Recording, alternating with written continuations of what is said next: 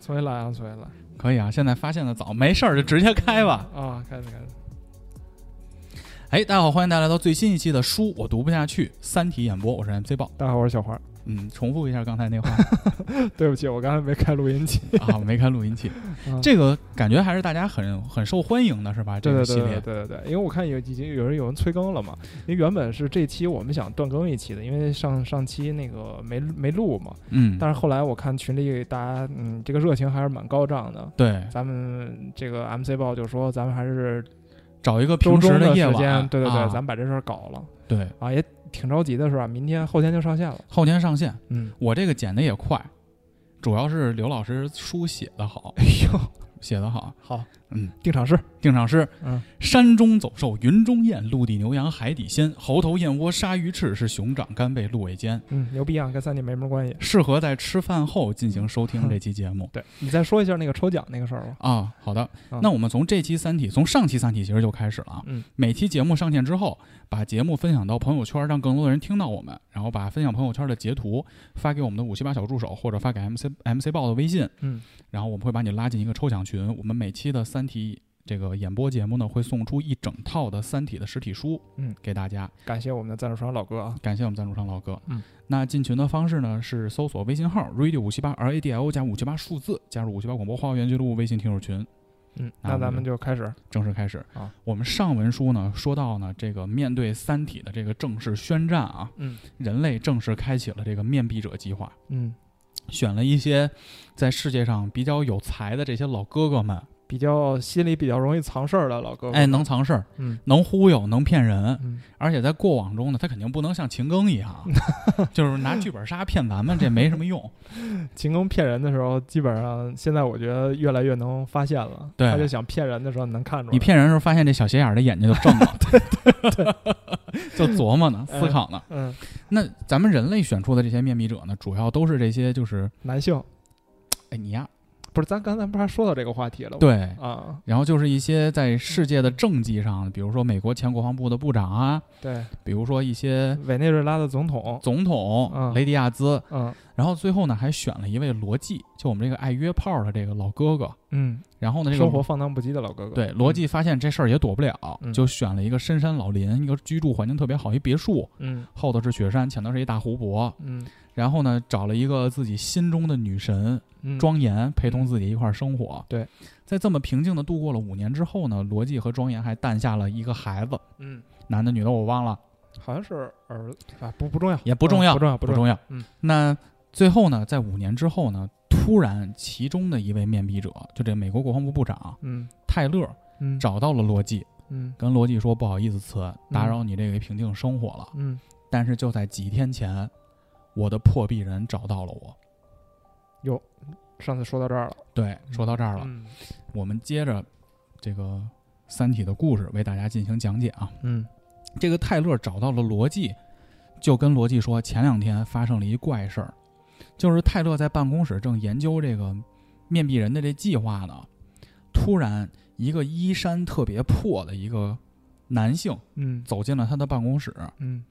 找到了泰勒，跟泰勒说，就在脸上说啊，说泰勒，我就是你的破壁人，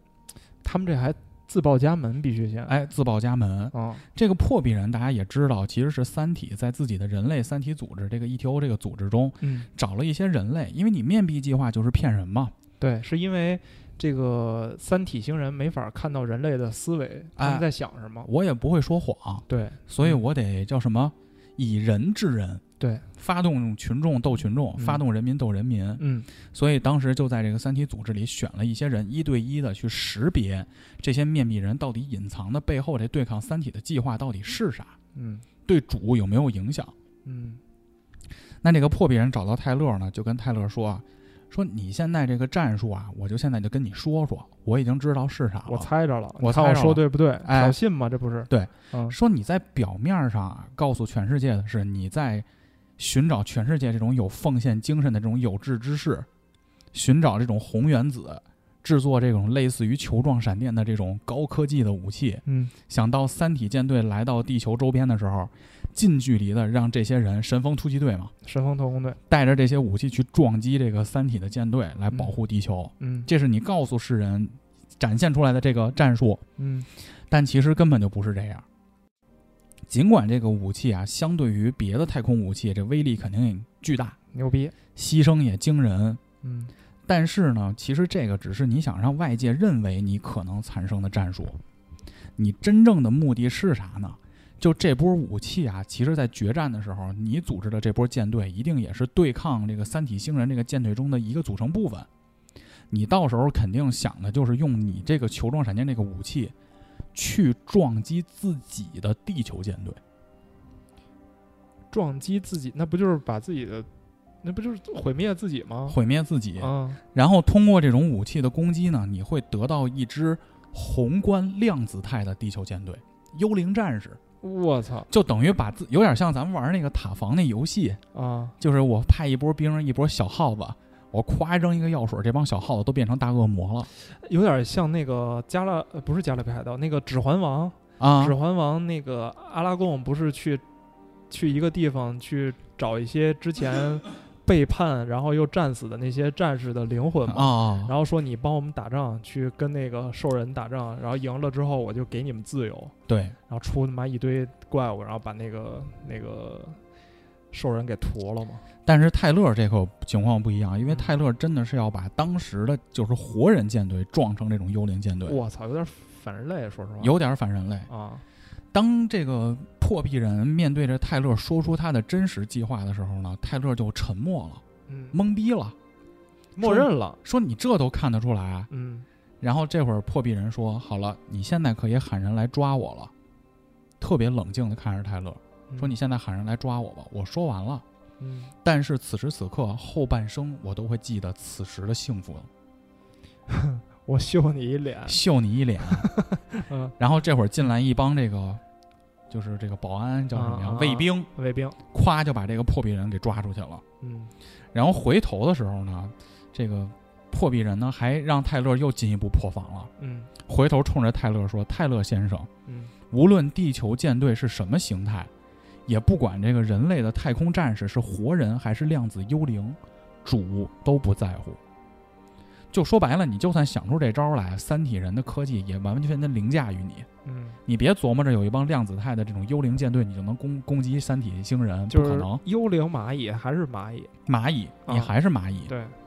就在破壁人走后的第二天， 嗯，网上就出现了好几篇几万字的这种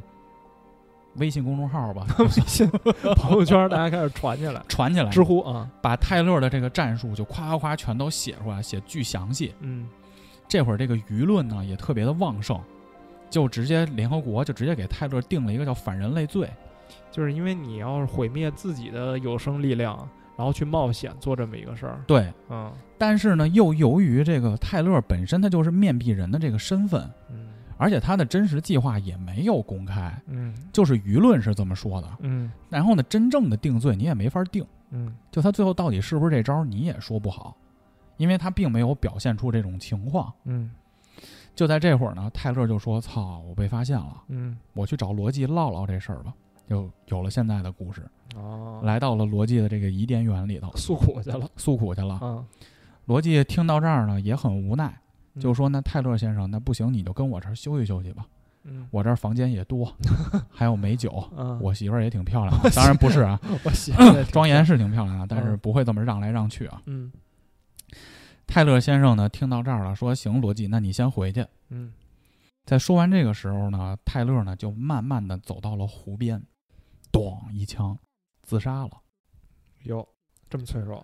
这个我觉得我的理解其实不是脆弱嘛，啊？因为你想他耗尽了这么多资源琢磨这招想抵御三体，嗯其实面壁人的这个计划对于泰勒来说，这个是我的重中之重啊，嗯有使命感在，嗯轻而易举的就被这个破壁人给解除了。嗯，你又看了一眼设备，这回录上了吧？对对对对，还还录上了，录上了。啊泰勒咚一枪结束了自己的生命。画面一转，联合国行星防御理事会第八十九次面壁计划听证会嗯召开了，就要这个联合国在一个非常私密的房间，要听听这些人是怎么想的。这次呢，要求罗辑啊，你必须参加。有两个原因，第一呢，这个破壁人出来了，秀了泰勒一脸。嗯，担心有其他的破壁人也出现了。而且还有一个问题呢，就是也有一位面壁人，就这泰勒还自杀了。嗯，罗辑之前这种会从来不去，我这 还我这儿过日子找媳妇儿呢呢，对啊啊我媳妇儿这么好看，啊对然后这儿又什么动用全国的、全球的资源来嗯养给着我我买媳妇儿，酒，还拉喝喝完还拉稀了，啊喝完拉稀打点滴，嗯我不去这会，我就我就好好过我日子就完了。嗯但是这次联合国说你必须参加，因为这个太重要了。希恩斯在会上首先发言，说这个脑部研究的这个战略计划呀，有雏形了，起步阶段。嗯而且一个问题呢，就是他现在啊已经开始掌握控制初步控制这个大脑神经元活动的这种技术了。嗯雷迪亚兹呢，经过五年的研究，也开始琢磨出这个超大当量的恒星级别的核弹的这个数学模型了。就等于说剩下两个面壁人，一个是说搞这个脑部科学的这一块，哎人类自身的进化；有点突破了。还有一个呢是搞这个重纯大核弹呢纯纯武力的啊、对，大闷拳，但是这俩其实都是他们表面上的计划，对吧？咱们往后听啊，啊，啊慢慢听啊。嗯但是呢，有一个问题，尽管这两个计划都有一些雏形了，嗯但是呢，面对人类在此时此刻的电脑的计算能力来说，已经很难在这个技术上有客观突破的条件了。也就是说，现在活着这些人其实是看不到这二位面壁人他们的计划实能实现那天，至少技术上很难满足。技术上很难了， OK 因为这个有瓶颈嘛。啊，对，你想，比如说咱小时候玩红警那年代，嗯这会儿有人跟你说黑悟空，我有一设想，咱得做一悟空游戏，嗯他为啥不做？他跟那儿做马戏团呀、嗯，噔噔噔了噔了噔噔噔 了噔了噔，可以去听一下我们的收费节目啊嗯游戏音乐嗯。那为什么要做马戏团？它不是他们想不出有悟空这种游戏，嗯是因为当时的技术限制了你，你做不出来。所以，对于两位面壁人，一个希恩斯脑部研究，一个雷迪亚兹来说，我有这个设想，初步的建模我也有了。嗯比如说那会儿他就可以把黑悟空的这个原画都画出来，但你很难变成游戏。对，那怎么办呢？所以大会决定让希恩斯和雷迪亚兹现在进入冬眠，等到人类的这个计算机的运算技术啊，在未来得到大力发展之后，再把他们唤醒，我先把你这想法存下来，存下来。等我的这个资源和技术够了之后，你再接着搞哎，啊。你再你再活过来，然后咱们再利用当时的这种计算机技术，再把你这个模型再落地。嗯，几天以后，在一个绝密的地下建筑中，这两位面壁人进入了冬眠。又睡过去了。得是一个特别绝密的地方啊！你对不能，你尽管《三体》这个质子能知道，但是你这个防御机制必须得有啊，因为啊人类在地球上也有这个地球三体组织。对，你不可能说把这俩放到麦当劳 中间去打，那进来当当两枪就结束了，嗯就结束了。嗯，联合国的部长呢，这会儿找到了唯一现在还清醒的一个面壁人罗辑，找到他跟他说，说罗辑啊，说慈安。嗯你这个孩子和妻子啊，您别找了，我们都已经让他们进入冬眠了，在一个特别秘密的地方，没跟他商量，没商量，他们在未来等你。这有点操蛋。罗辑说：“这什么意思啊？”联合国秘书长说：“你现在必须开始行动了。你得开始干活了，我得逼你一手。”罗辑说：“这是你们计划的一部分吗？你们这算不算绑架呀嗯，？”这会儿这部长就说了：“说不，这不是绑架，嗯这是基于现在情况的一个小措施。你想，你作为面壁人，你这儿一会儿喝酒，一会儿娶妻生子啊，各种活逼，你这也不干正事儿，嗯，我得逼你一把了。对，罗辑说：“那我是不是不可能找到他们？”这个部长说是：“哎，这个太难了，此太难了，嗯，嗯找不着。”说：“那怎么办呢？”罗辑说：“那我就和他们一起去末日吧。”我也有冬眠。罗辑这会儿呢就说，就这会儿二乎了，就发现这怎么威胁都没用啊！你把我媳媳妇儿、孩子全绑了。这会儿他就问部长说：“你们真认为我能改变一切吗？”因为罗辑说：“我这普通人，我这又不是什么脑部的什么诺贝尔奖的对对对对提名者。部长说：“你为什么不试试呢？”说在所有的面壁者中，啊你才是最有可能、最有希望的。嗯我这次来就是为了告诉你这些。罗辑这会儿又反问部长了，说：“那你跟我说说，你当初到底为啥选的我？”部长这会儿说了一句非常关键的话：“嗯因为在全人类中，你是唯一一个三体文明要杀的人。有，就是质子想搞他，这就回到了我们在上期节目的开篇，就是罗辑一夜情之后的那次车祸。哦，那次车祸其实啊，就是三体组织的一次暗杀，谋杀事件，嗯，而且是三体唯一一次组织了对人类的谋杀。你想那个像什么泰勒啊，嗯，那个面壁人直接过来了，他不是说我要挑把你衅，不是说要我要把这个，我就气死你，我不是说我要把泰勒杀了，嗯，但是三体唯一三体组织就执行过一次暗杀事件，就是对罗辑的那次车祸。我也不跟你秀一脸，我就直接弄死你，对，我不嗯破解你的计划了，我就他妈弄死你。 你那会儿呢，其实罗辑那会儿还是个普通人，他为了让人类呢，就是不注意到罗辑这个人啊，嗯他故意把那次撞车的交通事故呢伪造成了一次意外。嗯而且根据事后的调查，在发生那起交通事故的当时，城市就是罗辑在的这个城市，一共有五十一起交通事故，一共死了五个人，全部都是三体组织营造的一个迷魂阵。哦就我不是只派一辆车来撞你，哦，我五十多辆车都撞，嗯还撞死好几个，让你迷惑我这次专门针对罗辑的暗杀。哦，这会儿这部长赛伊就说：“三体世界都怕你，说罗辑，我求你了，你来做自己的破壁人，你来告诉人类到底为什么。”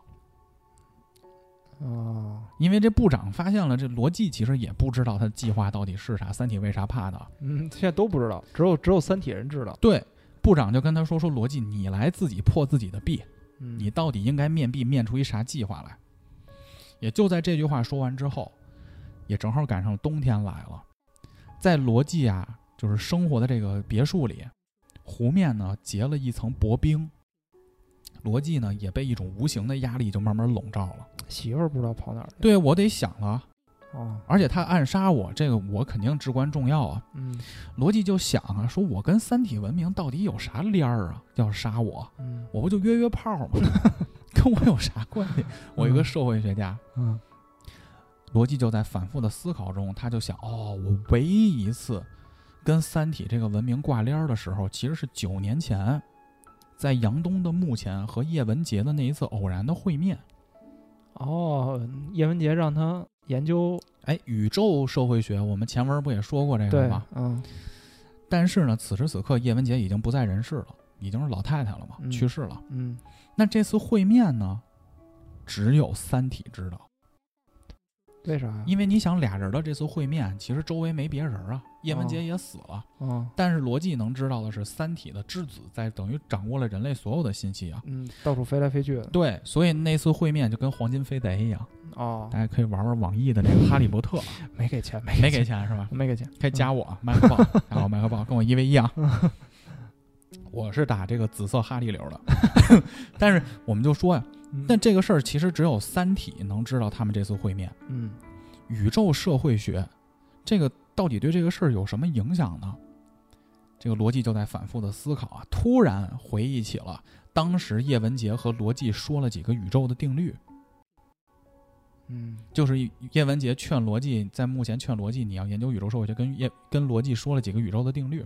第一个，生存是文明的第一需求。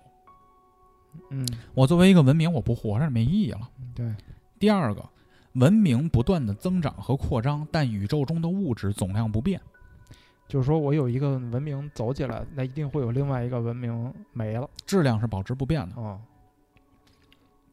同时呢，叶文洁当时还跟罗辑说了两个重要的概念，嗯一个叫做猜疑链，一个叫做技术爆炸。什么叫猜疑链呢？就是俩文明见面之后啊，都互相猜，谁比谁厉害？呃，不，谁都不信任谁，哦，谁都不信任谁，不可能说俩文明一见面，俩人就特我操自己人，次、嗯不可。嗯能，人跟人其实也是这对样对的，对对对，先先摸摸底儿，但起码人跟人还是同类。你想，嗯两个文明连同类都沾不上，嗯你看过以前小时候咱看那个什么火星人探地探地球，来一帮小绿人儿把美国总统也杀了，你、那个、看过那个吗？没有，我看过黑衣人啊，就类似吧，啊，OK，肯定互相猜嘛。嗯那什么叫做技术爆炸呢？说的就是一个文明的技术增长，嗯不是靠一个匀匀速缓慢的增长过程，嗯而是突然某个时期发生了质的变化。你就想人类存在的这个历史这么多年多少年，我也不知道，五千年嘛，是吗？上下五千那年，是中华文文明上化五千年吧？呃，这你就那那中华人文明早，那就当人类文明。那比如咱就拿中华文明举例吧，啊，五千年，中国其实真有发展呢，就是改革开放之后，你要说爆炸式的发展，那可能还真是吧。，对，它不是把这个就科技的发展、经济的发展拆分到五千年缓慢的平均速度去发展，嗯嗯，而是在了某一个时间点，当技术啊、认知积累到一定程度的时候，爆炸增长。嗯，就跟那几次工业革命似的嘛。其实，在第一次工业革命之前，都是类原始社会嘛，都是打仗都是冷兵器嘛，啊，互相砍，互相砍。然后后来就有火器了嘛，对，然后有火器之后，导弹什么的，你就不知道怎么对这对对几百对对年里就对对疯对狂的变化了，是的，这就是技术爆炸。嗯逻辑就想到这儿了，哦，那我可能那次跟叶文洁说话啊是唯一跟《三体》这个文明挂帘儿的。就这样，逻辑就憋这个就是别墅里啊，琢磨了一个月。有一天，逻辑呢就一边溜达一边就想，继续想这事儿到底有什么帘儿，我的计划到底应该是什么？《三体》为啥害怕我？嗯就在想的过程中呢，慢慢的走到了这个湖面上。冬天了，湖面结冰了嘛，嗯，咵啦一声，湖面的冰碎了，罗辑就掉入了这个冰冷的湖水中。我操，就此时啊，罗辑反复思考的这一切线索、理论啊，就瞬间好像进入了自己的脑海里。靠着这个一激灵，这冷一激灵，啊，就在这个死寂的这个冷黑之中，罗辑仿佛看到了宇宙的真相，琢磨明白了，琢磨明白了。就在这之后呢，罗辑就说：“不行，我得我得起来。”罗辑在挣我扎琢磨过明白，我人没了琢磨明白不能冻 死啊。挣扎的过程中呢，爬上了冰面，啊，站到了湖边儿。嗯这时候呢，时至深冬，你看风呼呼的刮呀，特冷啊。罗辑没有抬头看着星空，他低着头站在湖边儿。找自己鞋呢那倒没有啊啊，啊这穿着呢，啊，穿上了掉湖里还有功夫跟冷水里脱个鞋啊。他为啥没抬头啊？因为此时此刻，宇宙在他看来已经是另外一个样子了。也就在这个时候，牙齿呢就是哆哆嗦嗦的，在寒风中战战而响。罗辑说出了一句话：“面壁者罗辑，我是你的破壁人。想明白”了，想明白他了，知道为什么三体人要杀他了，对，这个为什么呢？我们按一下，嗯，还是按下不表。留个小悬念，哎，画面一转，嗯，黄爷的老公坎特为罗辑 我后来看了一下这个书，他是个白 人，啊，是个白人，是个白人，是个白人不，太喜欢了。呃，还白人也行吧，啊，白人好像没有黑人你这么一说，好像刘慈欣确实挺他妈的政治不正确 的。 ，once black never back 嘛。你看这个小说里又没有黑人，又没有 又没有这个女女女面壁人，是不是就很不合理质量保持不变嘛。啊？当时没有，现在 多嘛。 对它不是一个平均出现的状态。嗯对，画面一转，嗯罗辑找来了我们本台的 CTO 的老公坎 特，因为坎特一直是充当着罗辑一一个呃管家哎类似的这么一个嗯嗯嗯接应人的这么一个形象。对，罗辑跟坎特说：“哥们儿要动了，哥们儿明白了。”我要开始工作了啊。对对对对，啊，你呢？现在给我找一个这个国家内绝对安全的地方，我要开始工作，设计计划。这个地方条件多差没关系，嗯但必须就安全。保证我的绝对安全这。天天他们三体人想弄我，这个对，你要现在把我放中关村去，我操，那你妈五十多起交通事故又来了，呃四环更没法走了。我操四环全是车，都怼着我，都怼着 我。啊，我开始工作了。 嗯，这个黄嫂呢就说说没问题， 我操你妈！坎特我坎操特嗯 啊，坎这个特，梗不说了啊，嗯，坎特就说没问题，我立刻去办。高兴了，哎，嗯，罗辑呢这会儿呢一把抓住了坎特，说你先别着急，嗯指了指这个窗外啊，被冰雪完全覆盖的这个伊甸园，因为这会儿他还在那个别墅里呢。嗯，说坎特，你你先能把那个那个谁给捞出来。刚才是自杀，有点晦气这地儿啊。嗯早解决了，啊好早之前了。哦，OK，嗯指了指这个冰冻的伊甸园，罗辑问坎特说：“你能告诉我这儿的地名吗？我可能会想这儿了，他说实话意思就是回不来了，有可能。回不来了。有，”而且其实罗辑这会儿也在表达一层意思，因为最开始罗辑来这儿的时候，他那个状态就是我以后就潇洒走一回了，对，你也别告诉我这是什么地儿。别啊告诉我这什么地儿嗯，我也不想知道，嗯我就跟这儿过。嗯他现在想知道这个地儿，因为也有一层意思，就是罗辑这会儿真的要开始代表人类和三体文明进行对抗了。嗯就是那我这等于是一个时间线的割裂嘛。嗯这会儿罗辑被送到了哪儿呢？五年前，罗辑第一次被抓到联合国开会的之前，大使第一次跟他碰面儿。哦，不那个在地下室，哎，地下十层有一个防御工事，嗯罗辑被放到了那儿。这儿呢，绝对安全，嗯而且呢重兵把守，而且坎特还给罗辑配备了这个全套的通讯电脑设备，远程会议室。嗯，为什么要远程会议室？因为罗辑这会儿要跟外界沟通啊一。出去就车祸嘛哎，，我不会去参加会议了对对对啊，我恐车症。啊，不能开车，听不了五七八的节目了。嗯， 弄成了一个把这个地下防御工事弄成了一个指挥部的样子，啊，就罗辑就要开始这儿弄了。进入到这个地下防御工事的第一件事儿，罗辑就跟坎特说：“说此，当年有人观测到了三体舰队，对吧？嗯，因为前文我们没有说过那段儿。嗯其实还有一小波人呢，是天文学家，他们一直在用天文望远镜观测这个三体舰队来的这个方向。嗯，你别光什么你们是虫子，然后什么叶文洁又说三体组织，他到底来没来？对我得有个证据嘛，我得看见一尾巴吧，对，还真让他们看见了，有，所以才证实了这个想法，联合国才开始了这就种。大家就信这事儿啊，了，才信了，嗯才恐慌。了。嗯我不可能说，我听一人说句话我就信了吧嗯？对对对，那我这会儿告诉你，五七八是第一的电台，你也不 会信。然后大家去查一下收听量，每期才几 千，啊，这会儿罗辑说：“你呀、啊 嗯把我们这个世界上第一波观测到三体舰队的这个天文学家林格给我叫过来，它有用，有用。嗯，来了以后呢，他就问林格：“咱们地球被三体舰队发现了吗？你看到了三体舰队，咱他们发现咱们了吗？”林格说：“没有。”这个逻辑就说说我们的叶文洁当时不是回信息了吗？嗯他不是有定位吗？怎么没发现呀、林格就给罗辑举了个例子，三体舰队只是知道了你的大概方位。这个嗯例子是啥呢？就是你坐飞机呀、啊，路过这个撒哈拉大沙漠，飞过啊不是路过，坐飞机没法路过沙漠，啊啊飞过，飞过掠过这个撒哈拉大沙漠。嗯这会儿呢，你能听见沙漠上有一粒沙子在冲你喊：“我跟这儿呢。哦”你也很难找到，哦，你只知道在楼下，在在在在下在边在下面，嗯但是在哪儿你不知道。嗯罗辑又问这个林格说：“我们现在发现的恒星有多少颗？”林格说：“有五百一十二颗。”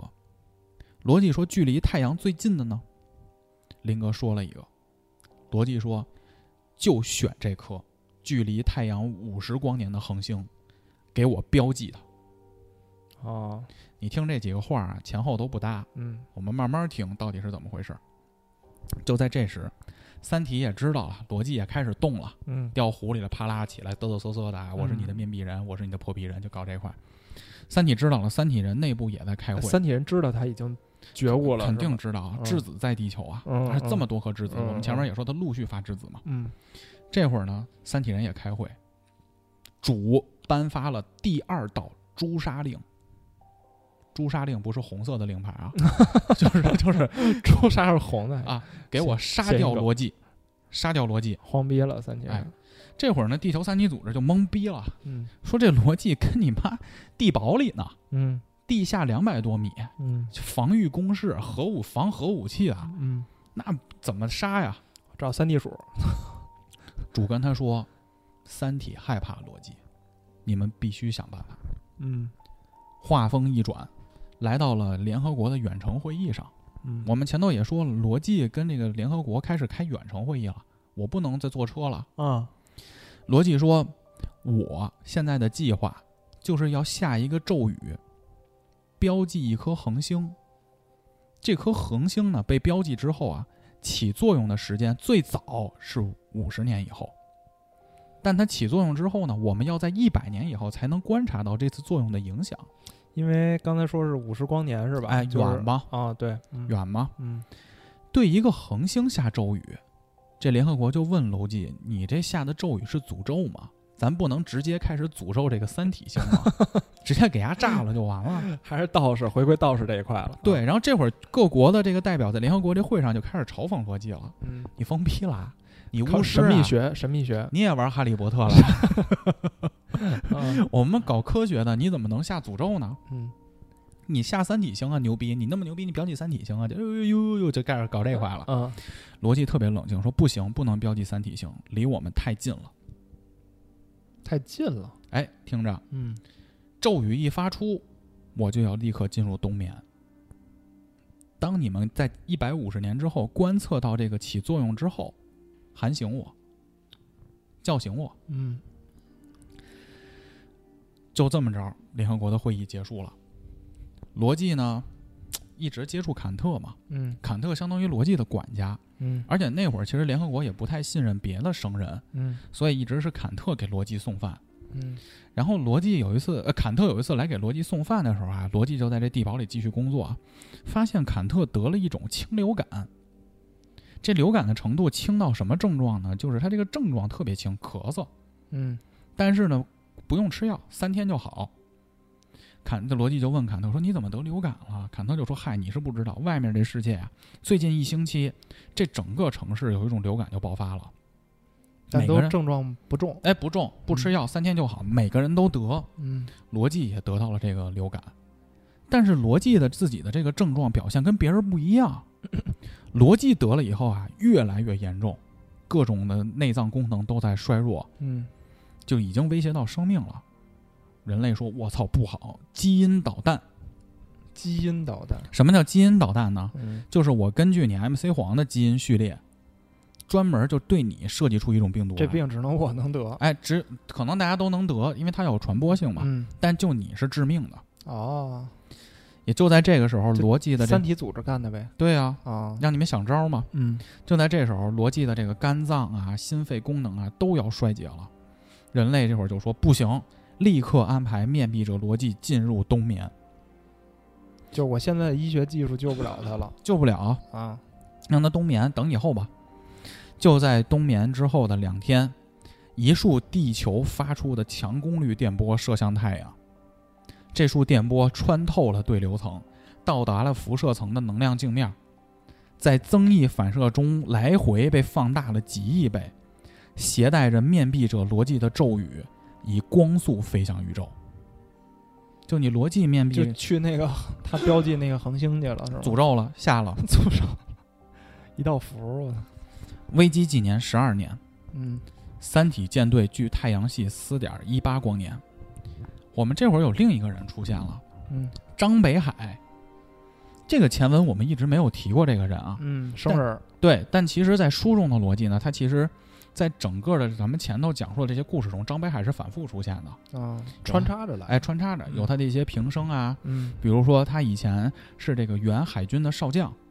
后来因为这个地球进入危机纪年之后，张北海自愿加入了这个宇宙舰队，宇宙舰队进行军事工作，嗯比如说张北海的父亲啊，跟他的一些互动啊，嗯或多或少的告诉了张北海内心有一些嘖潜移默化的心态就形成了。嗯比如说人类必败啊这种东西，在张北海这儿也有。嗯这五年期间呢，因为人类啊这个宇宙航空的这个技术得到了突飞猛进的发展，技术爆炸嘛，嗯因为人类开始关注这块儿了，倾尽所有的资源在这块儿。对。但是呢，有很多人啊，在军方其实都有这种人类必败的思想。张北海的上级啊，就一直跟张北海说：“北海啊，你来了，你就做做这个军中的这个政治思想工作。说大家都是这种必败思想，咱们这几百年后的这仗怎么打呀？对，其实要是换到咱们的话，知道，比如说这个四百年、三百年之后要跟外星人打一仗，正常人其实都会想着跟我有啥关系，对啊，就其我孙子的孙子的事儿，对吧？而且你会想，啊人家的科技都这么发达了，我咋赢啊？赢对啊，赢不赢也跟我没关系了。那我们这儿现在连电台都互相建立各种男女对立的话题，你发展啥科技啊？对，嗯，别弄了，嗯大家都有这种军中必败的、人类必败的思想。嗯，张北海来呢，就负责这个政治思想工作，呃政委类似吧。啊，政委，但是这会儿呢，有一批军方的人啊，一直就开始做研究，因为我们要建这个宇宙舰队嘛。嗯但是基于这个研究啊，全部都是这种化学颜料的研究，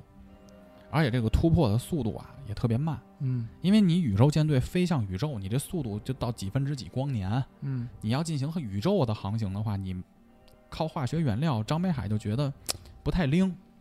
所以张北海他内心一直主张的是我们要发展核能，就你用这个石油什么怎么可能？我们要发展核能。但是呢，因为这个宇宙舰队啊，一直禁锢在这种化学燃料的这种研究中，嗯消耗了地球的大量资源，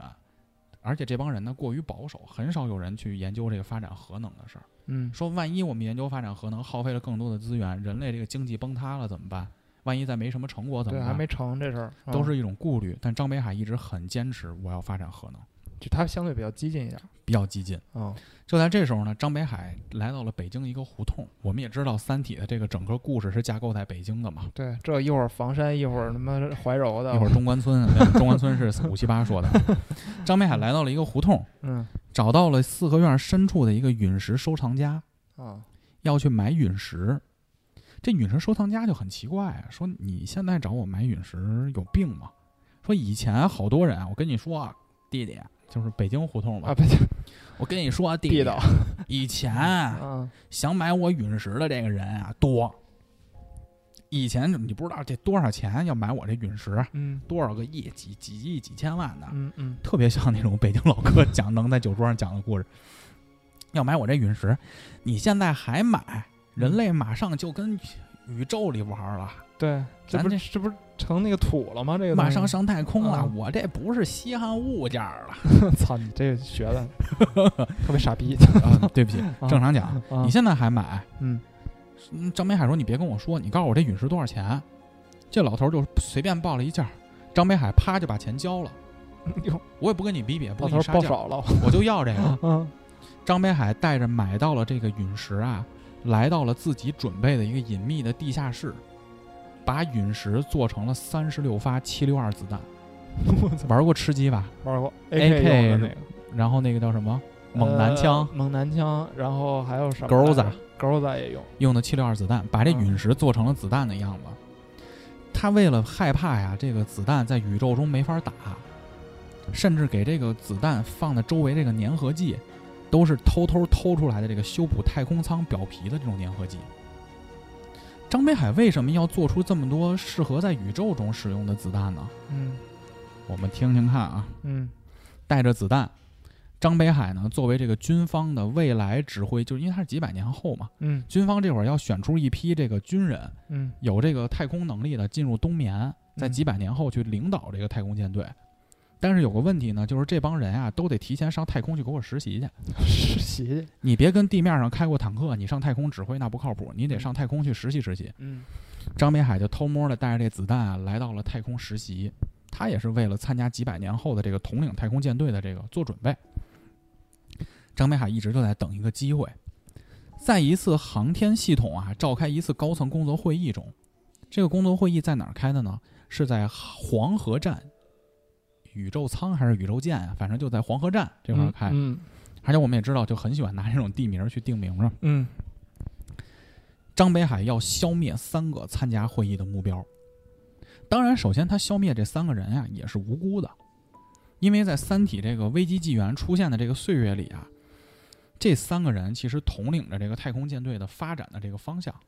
他们用十分微薄的投入，小心翼翼、如履薄冰的在开启这个太空黎明。对，他们就是那个相对比较保守的，就是还是发展现在对原有对资源的那，对我们现在发展这个传统资源，别那么激进，用那个核能，我们就嗯就慢慢来。嗯人类经济也挺困难的，嗯因为在张北海的这个故事中，我们也体现过，就是当时的人类，包括他父亲，已经开始使用粮票了，粮食、啊粮食定期供给了。啊，因为你想发展太空舰队这事儿，这事儿不挣钱啊，烧钱，你做个社区 团购，对吧？你做个什么爱奇艺弄个活动，对你你大众是花钱的，嗯，你这个等于经济就赚起来了，它创造价值。嗯你弄太空飞船，天天所有国家都好这个，经济越来越差。嗯这帮人就更如履薄冰的在慢慢的推进这种传统燃料。就这仨人儿，为了得到能在恒星做星际航行的飞船，张北海觉得我必须消灭它，而且张北海觉得消灭它，他们这个死是太空人类事业的一个特别重要的最后贡献。那就是你们别研究这些了，你们死了就是最大的我贡操献。，给自己的这个恐怖主义行为还套了一层虚伪的外壳儿，我对，张北海呢就在远远的地方啊架起了这个狙击枪，我操，这个狙击枪里装的都是七六二的这个子弹啊，还都是陨石做的，但玩过吃鸡的知道，狙击枪好，哎也能装，AWM 狙能装大能炮装就是七六二嘛，对对对，大炮大炮。啊，张北海在远九处八 K，我操，架起了狙击枪，嗯，但是呢，张北海瞄准的时候啊，共意呢就多打了几颗，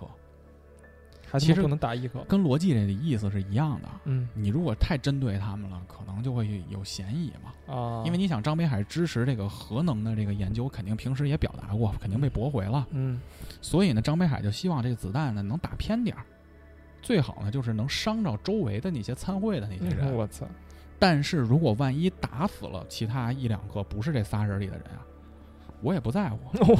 操，我还以为你要说啥呢，我也不在乎。嗯他其实那会儿就挺偏执的了，啊，就是咚咚咚就开始开出这几枪，嗯就看到远处，因为他是狙击枪镜头看嘛，嗯远处这几个人呀、砰砰砰就中弹了。就在这几个人中弹的这个宇宙的这个，他有太空服的这个面罩中嘛，嗯，张北海看到了其中有的人嘴里的那个口型，这个口型说的就是三个字儿：陨石雨。就他要制造一场陨石雨的假象来杀掉这三个人。嗯张北海这会儿知道，航天界这三个关键人物的死，能不能保证这个推进飞船的作为主要研究方向，嗯，我其实也不是很确定。但是他们还是必须得死，但是必须得死，嗯就是我必须做我能做的。嗯我这时候安心了。话分两头，危机纪年的第二十年，三体舰队距离太阳系四点一五光年，雷迪亚兹和这个西恩斯啊同时被冬眠中唤醒，和张北海实行枪杀的这个时间又过了几年，嗯这俩沉睡的面壁人被唤醒了，他们被告知你们等待的技术革新的时机已经来了。原来在他们冬眠后啊，六个新一代的超级计算机研究项目开始了。嗯但是呢，因为这个质子的影响啊，就开始一个一个的下马。嗯人类呢，就开始转变这个研究方向，做什么微处理器计算机啊。最后还真成功了，耗费了大量的资源，传出了几台。就这会儿，这个计算机的性能啊，跟这俩面壁人，跟这个雷迪亚兹和西恩斯说啊，这我们现在的运算能力是你们当时沉睡的时候计算机的一万倍。嗯。就是你那个什么大大氢弹也能做了，你这个啊脑部进化也能做，永劫无间也带得动你吧好。像，啊，西恩斯这会儿就用着这个更高运算技术的这个计算机，嗯终于把他的这个人类脑部进化的这个计划呀落地了。嗯他最后实现的是一什么事儿呢？就是通过这个人脑的研究和电脑的这种结合，可以给人脑中植入一个概念。什么概念呢？就比如黄爷，我这会儿跟你说， 你我知我都知道你还想说什么了， 操！啊，你说吧，说吧，你其实是异性恋，我其实这你就这把会儿我这病治好了。对，你这会儿就治好了，你就不会开那种玩笑了， 你就你就你就会说，我操，我这肯定是异性恋。当当然，不是啊，书中说的是它能植入一个概念是什么呀？比如说给黄爷植入一个概念，嗯水是有毒的，全世界所有水都有毒。嗯但是你这会儿黄爷你就很矛盾啊，嗯我身体百分之七十还是百分之八十就是水组成的，嗯水怎么可能是有毒的呢？嗯，但是我会深信不疑的，还是相信水是有毒的，我只能喝他妈可乐去了就喝什么都不行。啊，喝什么你都就不说行我操，全要渴死我，啊，就你就被植入了水是有毒的这个概念。嗯，那不就催眠吗？有点那个感觉但是不太一样的是，这个东西哦你醒不了。哦，但这会儿呢，他们其实想植入的是什么概念呢？就是人类必胜，就是军方一直想要的那个东西。嗯就我不能几百年后人类打仗，我都他妈的害怕，嗯因为军方想的是，如果人害怕，你这子弹来了，你都不敢上啊。嗯你想当时咱们就是防御日本侵略的时候，嗯，你好多那个大刀嗯换冲锋就咵就上去了，你、嗯你你想象真实的战争，前排一定死了好多人，但那帮人为什么敢上？因为他们都坚信就是我们会赢的，嗯就要这个思想工作。嗯那这项技术是什么呢？叫做思想钢印。我觉得很贴切，嗯就等于给你的思想盖上一钢戳，就你就必须相信这个。然后这会儿，这个西恩斯啊和他这个日本的这太太就开始在世界各地就开始搭建这种思想钢印的这种，算军人脑部植入中心吧，哦就开始给这个地球上的宇宙军慢慢的植入这个人类必胜的这个概念。嗯在这个工作执行的差不多了以后呢，西恩斯和他的妻子惠子也回到了他们在京都的一个小院儿里，又度过了半年的这个人类的闲暇的生活，嗯再次进入了冬眠，因为他们要去迎接最后的大决战。哦，在对抗的三体的这个人类必胜的这个概念被植入之后呢，嗯其实这个概念还有一个延伸。第一呢，就是植入了人类必胜；第二呢，就是植入了入侵太阳系的敌人必将被消灭；第三就是植入了地球文明将在宇宙中万代延续。嗯，就给人植入了这个概念。话分两头儿，雷迪斯，呃，这个那雷啊雷迪迪亚亚兹兹，雷迪亚兹通过这个东西啊，也让自己的这个就是特别牛逼的这个百万级的恒星级的这个核弹、大这氢个，弹啊，哎，落地了。然后雷迪亚兹就说啊，我现在要在水星进行实验，就我得找地儿炸呀。嗯 那我怎么不能在地球炸吧？对啊，你像咱当时那个罗布泊好像也是，对对对，罗布泊，然后美国人炸不都是在什么大海上呀，或者是什么的这种吗，对我得做实验呀。找没人那地儿嘛，说白了这会儿他就受到了联合国的反对，雷迪亚兹这事儿。啊，这联合国就说你疯逼了，又他妈的花钱，嗯，说所有面壁人类就你花钱 最多，你瞅瞅逻辑，安排个妞儿就行了，嗯 往湖里走，你瞅人家多安静，你瞅你这儿嗯一会儿又氢弹，一会儿又水星的。嗯雷迪亚兹就说呀，我呀在水星选这地儿为啥呀？你想我在水星这儿咣一炸，炸出一大洞，以后我们可以在这个大洞里建立这个水星的外太空基地，哦，跟兵营似的。开他妈一个地基，我操对你这样其实还是省钱的。啊，然后这会儿大家提出质疑啊，说你这害你不是害怕太阳吗？我们前文也说雷迪亚兹在做这个核爆实验的时候得了恐日症嘛。嗯小谷当时不也说嘛，害怕生孩子这种病恐日症，害怕太阳。嗯，我操，说这联合国就问雷迪亚兹说，你得了恐日症，你还要去离太阳最近的行星啊？啊因为水星是离太阳最近的行星嘛。啊，然后这会儿雷迪亚兹就说，我适应了。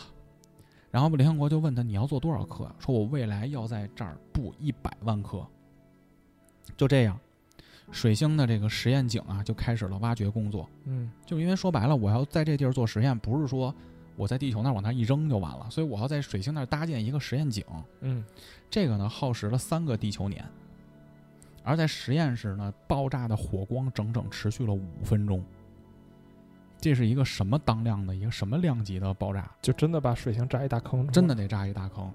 然后呢，除了炸一大坑之后啊，激起的这些石头，就是水星上会有一些这个地表的这个叫岩石，还叫什么呀？被、嗯被炸开了，嗯在水星的周围呢，轨道上慢慢的散开，也让水星成为了第一个有环的类地行星。以前水星没这环儿的，啊，以等于前给只有你什么土星有个给你环上了个环儿，儿，那是彻底生不了孩子 了，是生不了了了。啊，但是呢，雷迪亚兹在做这个实验的过程中啊，其实是一直在地球的这个指挥部的，嗯他就看着这个实验成功了，特高兴。就在这个时候，一个很帅气的中年人推开了雷迪亚兹这个作战实验室的这门儿，嗯这个以直接这个很浓的雪茄味儿和酒味儿就迎面扑来，因为雷迪亚兹就这种人嘛，嗯抽着雪茄喝着酒。这个中年人对雷迪亚兹说话了：“面壁者，曼努尔·雷迪亚兹，我是你的破壁人。又又来一个准”备又来学飞一位，啊又来一位。嗯你的计划我已经知道了。雷迪亚兹说：“你说说我听 听。”说在想当初不是、啊， 这是相声的一个小技巧啊。啊你的计划是什么呢？说雷迪亚兹，你确实啊是在水星布置了这个核弹基地，但是其实你的目的呢是想在水星的地层中引爆。嗯这个核弹的爆炸其实是个超级发动机的作用。你其实想对这个水星啊进行这个减速作用。看过《流浪地球》吗？看过就是推动着这个星球去嗯改变它的轨道。嗯你呢是想用这次爆炸让水星坠入太阳，